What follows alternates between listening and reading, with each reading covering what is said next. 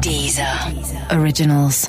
Écoutez les meilleurs podcasts sur Deezer et découvrez nos créations originales comme Sérieusement avec Pablo Mira, Hit Story d'Éric et Quentin ou encore 100 VDB par minute, le nouveau podcast de Thomas VDB.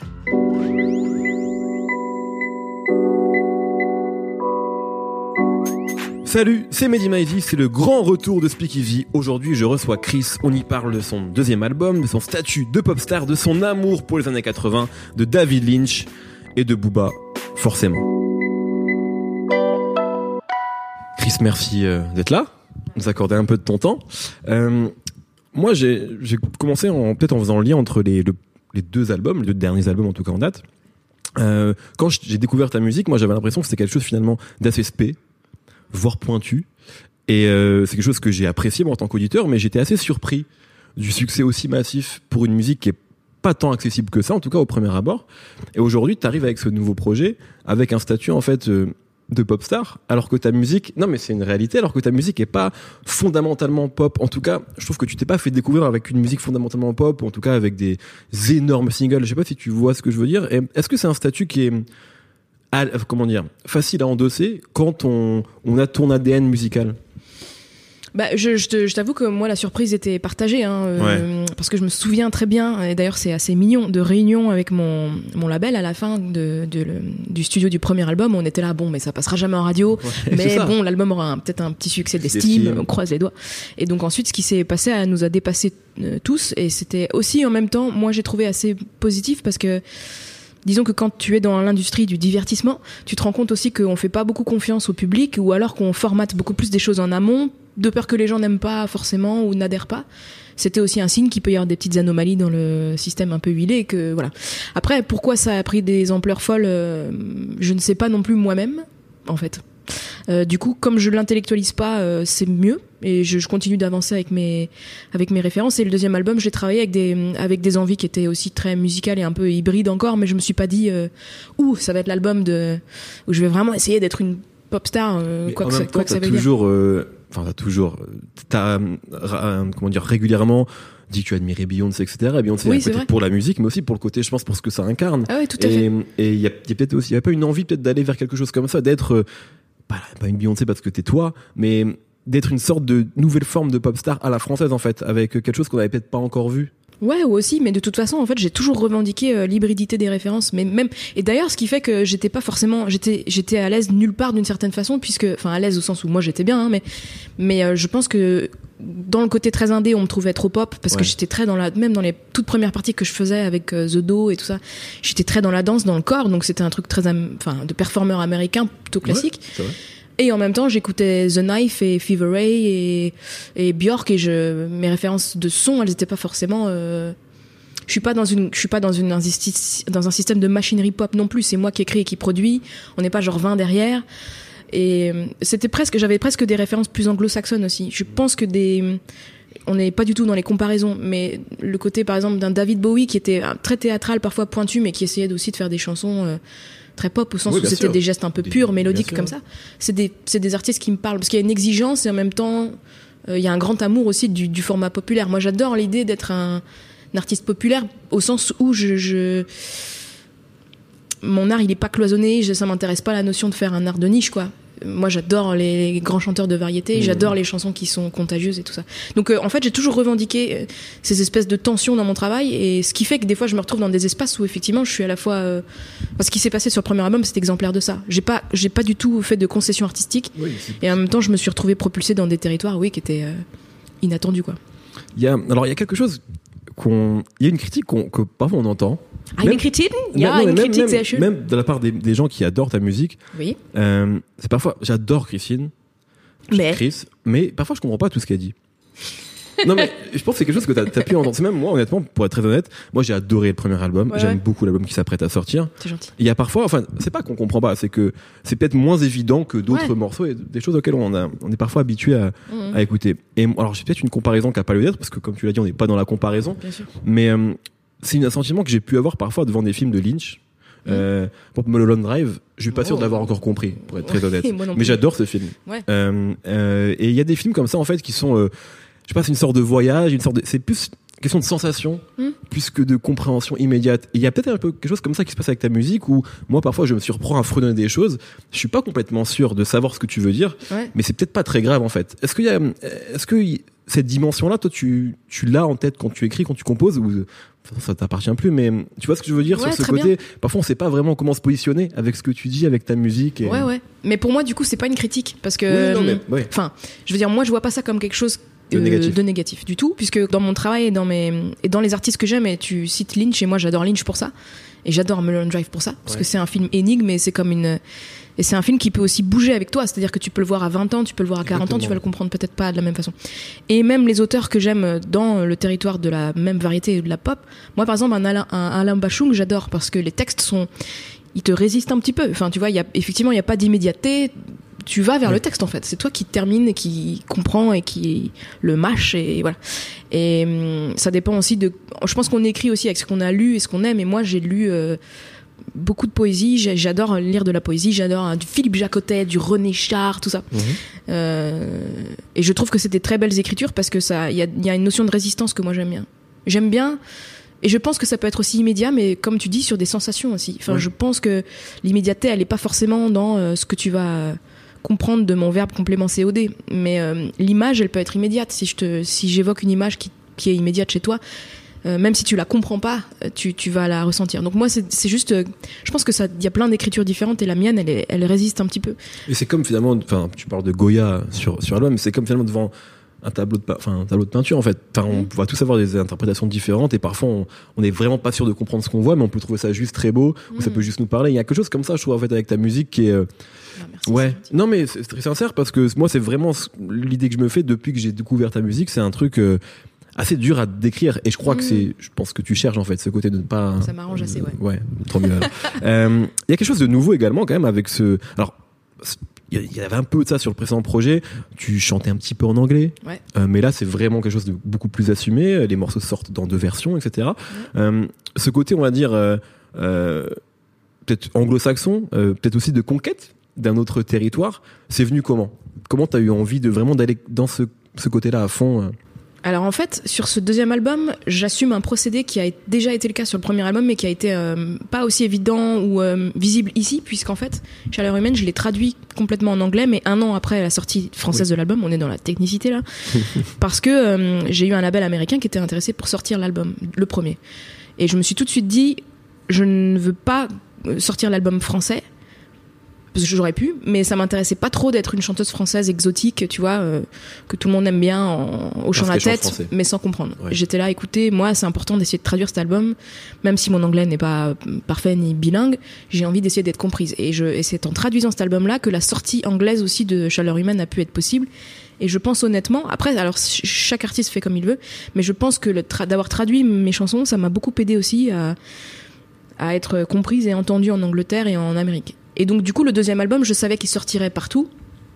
Bon, ça fait un peu prétentieux de dire ça, mais je savais qu'il allait exister partout d'un seul coup. Donc, ça ne servait à rien de détager encore les deux sorties. euh, vous, voyez, vous voyez ce que je veux dire ouais. Donc, je me suis dit, ça va être un album miroir, quoi. C'est évident, parce que moi, j'ai pas envie de choisir les chansons qui restent en français. C'est trop dur. J'ai envie de tout traduire, j'ai envie d'être euh, comprise partout. Et du coup, j'ai assumé ce processus dès l'écriture. Je me suis dit, bon, bah, je vais en faire une technique d'écriture, quoi. Et est-ce que c'est du coup comment comment on écrit quand c'est comme ça? Parce que ça je me dis que c'est pas de la pure traduction il y a aussi une Mm. question de rime une question de sens il y a euh, est-ce que c'est c'est quelque chose que tu as en tête dès que tu, com- tu commences à écrire un morceau que tu dis qu'il faut que ça marche dans les deux versions enfin j'imagine que c'est une complexité euh, enfin il y a une autre mesure quoi dans, dans cette manière d'écrire Mais c'est marrant parce que c'était pas si euh, compliqué que ça en vérité parce que c'était même un bon test pour savoir quelle chanson était euh, solide. Enfin, si la chanson survivait à la traduction, c'était bon signe quoi. Et si j'arrivais pas trop à traduire ou à faire sonner, c'est que la chanson était peut-être pas si solide que ça. Enfin, il y avait, c'était presque un, te- un crash test pour les chansons. Euh, et puis ça peut devenir fécond aussi parce qu'en fait, euh, phonétiquement, tu peux trouver quelque chose en anglais qui te débloque le français. Tu dis ah cette cadence, elle est super, faudrait que j'arrive à la traduire en français.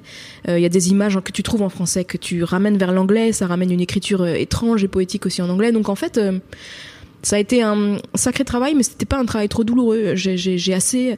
Et puis il y avait la joie aussi d'essayer d'être comprise, quoi, de raconter la même histoire deux fois. Enfin, je me suis dit bon bah je travaille aussi pour essayer d'être, euh, ouais, d'être comprise un peu partout. C'était assez joyeux.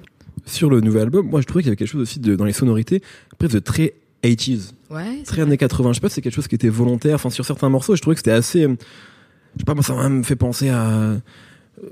Le film avec Christian Bale, American Psycho, Mhm. euh, quand justement il y a cette scène où il décrit ses références, etc. Et, et dans l'imagerie, je sais pas, c'est peut-être clips aussi qui m'ont influencé, mais Ouais. est-ce que les années 80, ça a été une source d'inspiration pour toi sur cet album-là, ou peut-être pas plus que ça? En fait, je pense que j'ai ça malgré moi et parce que j'adore la pop des années 80. Ok. Mais je, je pense même pas que j'intellectualise tant le truc. C'est que j'adore la pop des années 80. Il y a, une- il y a un... Alors après, le but était, euh, même dans mes références de son, j'avais des références très fin des années 80, début des 90s. C'était genre euh, les premiers Janet Jackson, les Mm. Jimmy Jam et Terry Lewis, les caméos, euh, Michael Jackson, mais plutôt période Dangerous, donc début des 90s. Cette espèce de flamboyance et de façon de produire très minimale avec des énormes basses bien grasses. Et moi, j'adore ces productions-là. Le but était aussi de ne pas faire un album qui soit trop euh, rétro, mais, mais c'est clair que j'ai ça dans, un, dans l'ADN même de la composition. C'est marrant parce qu'en fait, en, en je faisais du studio donc pour, pour enregistrer mon album. et j'ai invité, euh, forcément, hein, finalement, on y passe par là.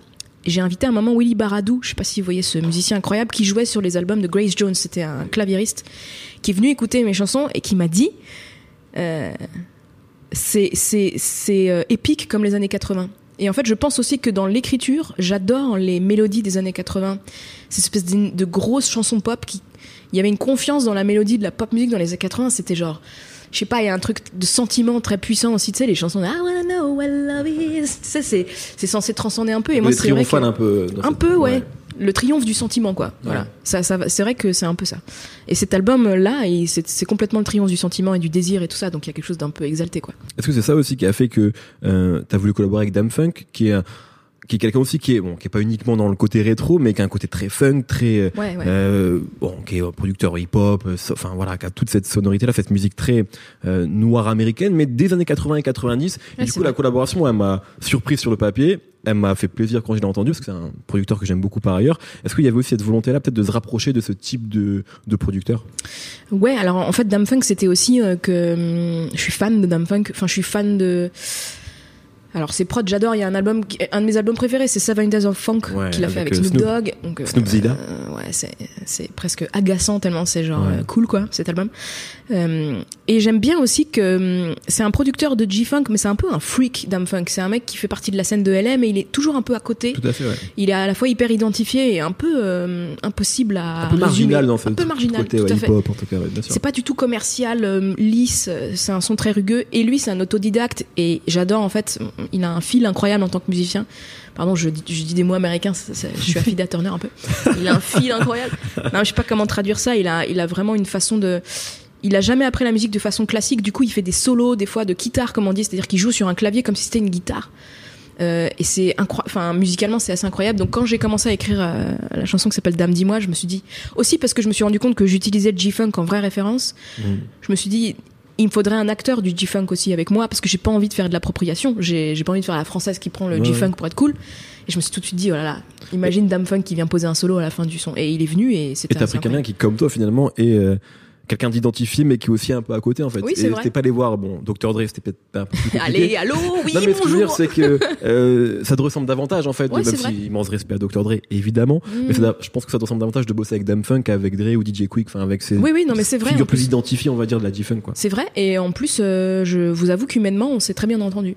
Je pense qu'on a un rapport aussi. euh, c'est un drôle de personnage, quoi, euh, Ouais. Funk. Et en même temps, c'est quelqu'un d'adorable et un petit peu étrange. Donc, je pense qu'on s'est très bien entendu tout de suite. Et d'ailleurs, il a, écou- il a, il a voulu écouter tout le reste de l'album. Il était chaud sur, pour bosser sur le reste de l'album. C'est quelqu'un de très curieux aussi, hors de son, de son genre musical à lui, historique, quoi. Et euh, il était là, tu connais les prefab euh, Sprout? J'étais là, non, je connais pas. Donc, tu vois, on, est un amis aussi, ouais. Euh, par rapport, ça dit c'est quelqu'un d'étrange et Ouais. je pense que ça doit être. Moi, je sais pas quand quelqu'un dit d'une œuvre qu'elle est bizarre, ça m'énerve un peu parce que ça veut dire qu'il y a des normes et, et Eh c'est oui. toujours un petit peu agaçant. Mais c'est quelque chose qu'on peut dire que même moi je peux dire parfois parce qu'on est habitué à utiliser ces termes-là.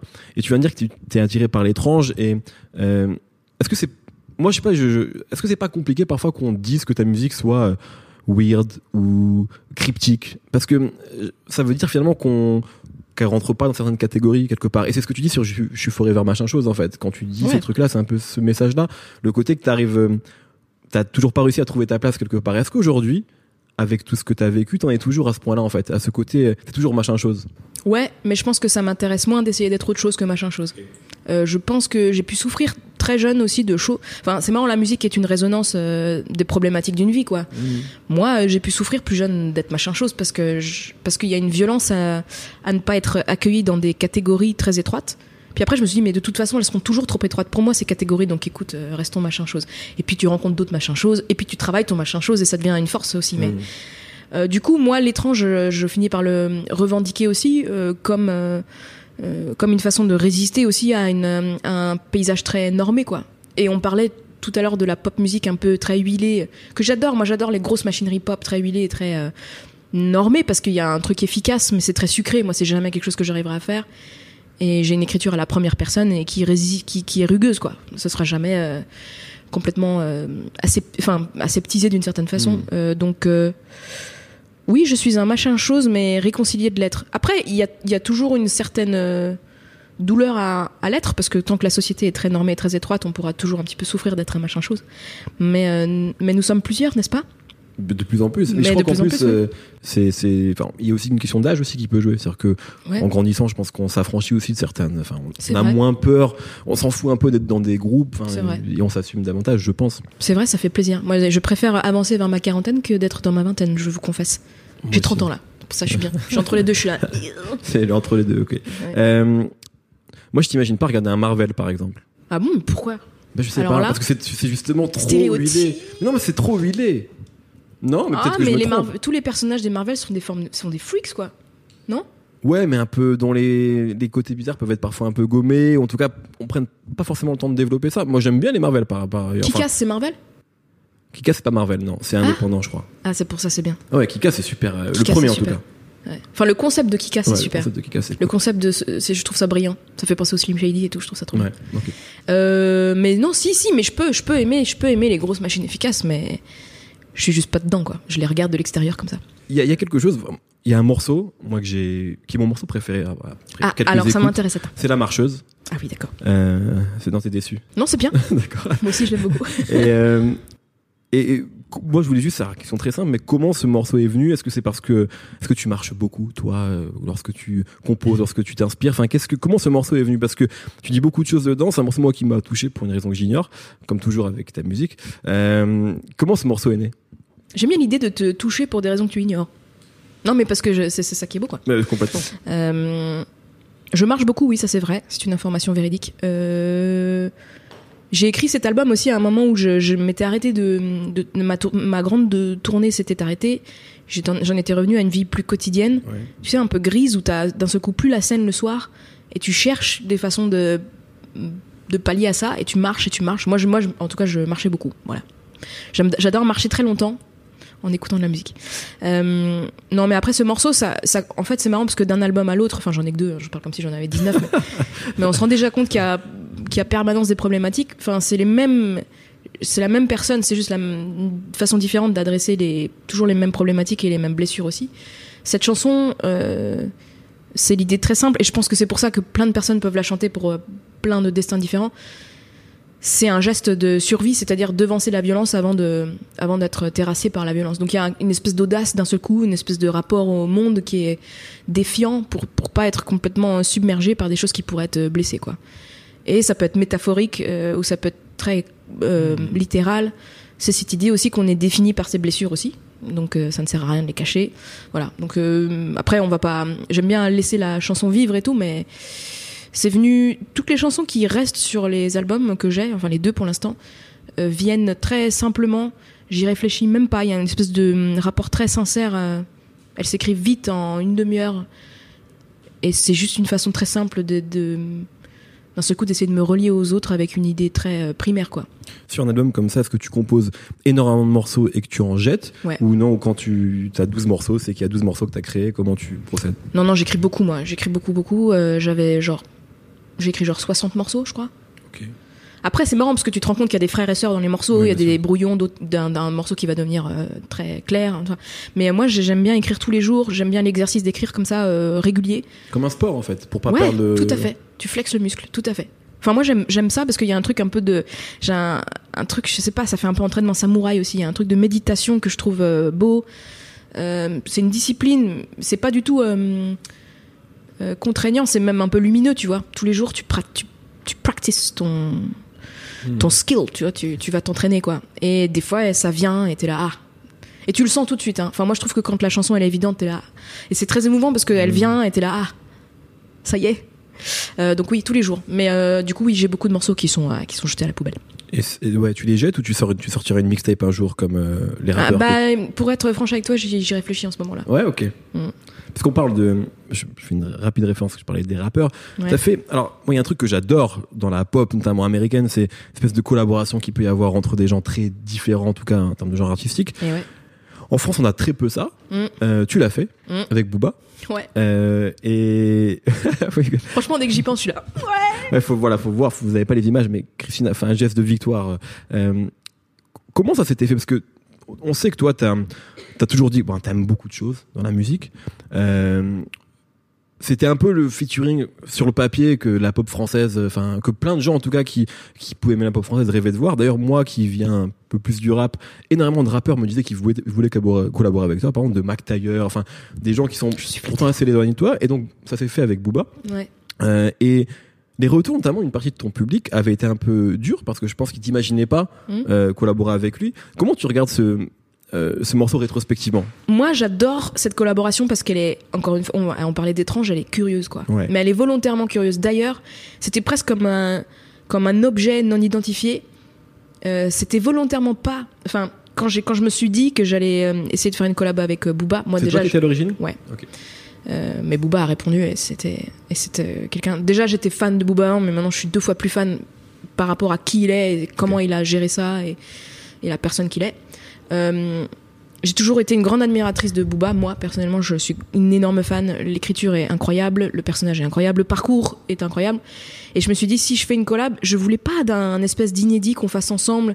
Je voulais comme l'inviter sur un objet hyper rugueux, la chanson la plus rugueuse de mon album, qui est une chanson de survivant pour moi, vraiment. Hier, c'est la chanson d'un survivant, et je me suis dit, ce serait quand même génial que Booba soit dans cette chanson, parce que c'est pour moi un survivant, quoi, aussi. Euh, donc déjà, le- la proposition était conceptuelle. J'ai envoyé la chanson. Franchement, je savais pas du tout quoi en attendre. Et il m'a répondu, euh, c'est inattendu, euh, ça me plaît, je vais, je vais venir euh, dans la chanson, quoi. Donc déjà, rien que ça, je trouvais, je trouvais ça hyper beau de venant de lui. Et il a écrit un couplet assez hardcore, pas du tout un truc sucré. On n'a pas du tout fait un objet facile, quoi. Ouais, tout à fait. Le clip, il est pas facile non plus. Enfin, il y a un espèce de côté art contemporain, quoi. Ouais. Mais très revendiqué pour moi. Et je me doutais que ça allait frotter euh, sur la réception, parce que le but n'était pas de rendre ça facile, encore une fois. Ça, c'était aussi de questionner les gens sur pourquoi est-ce nous, on peut se retrouver dans ce titre-là, qu'est-ce qu'on a en commun, lui et moi. Euh, c'était la question, quoi. C'est de rendre pas ça du tout euh, sucré. Bref. C'était intéressant de constater quand même que le public de Booba historique était beaucoup plus réceptif à la collaboration que le mien. J'étais un peu navrée aussi de, me rendre compte de ça parce que moi je défends tellement l'acceptance, la tolérance, déconstruire les systèmes de violence que j'étais un peu navrée en fait que mon public soit pas forcément réceptif. Mais j'ai trouvé ça très intéressant aussi sur où on, était, on en était en France sur plein de questions. Euh, je parle de musique, je parle aussi de société. Il y avait moi, j'ai eu beaucoup beaucoup beaucoup de racisme dans mon feed Twitter. Mais genre vraiment, euh, il y a des gens qui ont refusé d'écouter le featuring par principe quoi. Hmm. Euh, deux mois ensuite, après le featuring, je me suis même fait insulter dans la rue, moi. Enfin, c'était quand même assez incroyable ce qui s'est passé. C'était pas facile, mais je me suis dit, ah, il y a quand même beaucoup de choses à faire encore. Et je, et c'était aussi la preuve qu'en étant juste un artiste et en faisant juste une collaboration, tu pouvais déjà raconter quelque chose d'une société, quoi. Et que les réactions très violentes, elles étaient même pas liées à la musique, parce que Mhm. voilà. Donc, euh, sociologiquement, c'était très intéressant. J'aurais pu faire un petit article. Euh, j'ai que- fait, un petit article dans, mes, dans mon journal intime. J'étais Oui. très très T'avais fait intéressée. un post aussi d'ailleurs. J'ai fait euh, un post, ouais, parce que j'ai trouvé que ça prenait des proportions. Franchement, j'étais désolée pour Booba aussi, quoi. J'étais là, franchement, je suis désolée, gars. J'étais emmenée dans, dans un bourbier avec moi. et- Mais lui, bon, euh, il, Ouais, il est il d'une zénitude euh, folle là-dessus, parce que c'est bien. Il a pris de la distance. Faut que j'apprenne à faire comme lui et à prendre de la distance, je- ce que je fais de plus en plus maintenant. Ouais. Est-ce que justement dans ces moments-là, parce que quand tu commences à faire de la musique, ben t'as un petit succès au début, donc Mm. les gens qui t'aiment, enfin les gens qui te suivent sont des gens très bienveillants et Ouais. qui t'aiment forcément, et puis au, au fur et à mesure, euh, bah tu ton, ton succès grossit, et donc il y a des gens qui qui te suivent sur les réseaux parce que t'es connu, d'autres qui t'aiment bien pour un ou deux morceaux, Ouais. et puis tu peux avoir des raisons aussi très diverses, et puis les gens qui, qui peuvent t'aimer au fur et à mesure peuvent être des gens qui te ressemblent moins parce que tu deviens pop, Ouais. alors qu'au début tu vas peut-être toucher un cercle de personnes qui qui sont comme toi entre guillemets. Euh, Est-ce que c'est non pas dur, mais euh, comment on fait quand on se rend compte de ça? Que parfois, dans, les gens qui peuvent nous suivre, il y a des gens aux antipodes de ce, que toi tu es, de ce que toi tu représentes, de même ce que toi tu peux véhiculer comme message. Ce qui peut arriver quand on devient pop. Ouais. Bah ça, ça m'intéresse assez en vrai, parce que parce que c'est en fait c'est précisément ça qui m'intéresse dans la dans la pop, dans la, dans le dans la musique. En fait, moi, avant de faire de la musique, je voulais être metteur en scène, je voulais être dans le théâtre. Et ce que j'aimais pas du tout, c'est que le théâtre soit un art élitiste, quoi. En vrai, tout le monde va pas au théâtre, c'est cher, euh, voilà. Donc il y avait un côté, en fait, je- potentiellement, je vais toucher que des gens qui ont un bagage Tu culturel. voulais et- faire des Marvel en fait. Bah un peu, Ouais. en vrai. Ouais. Je voulais faire mon, mon, mon, mon super-héros, euh, je voulais inventer mon super-héros pour, euh, pour Ouais. que tout le monde puisse le lire. Et je trouve ça super qu'on puisse me connaître peut-être qu'avec une chanson et que si tu creuses, euh, tu- euh, l'auditeur est confronté à mon altérité, quoi. Et du coup, peut-être que potentiellement il y a des questions et peut-être qu'il y a du rejet, mais bon, de toute façon, il y aurait eu.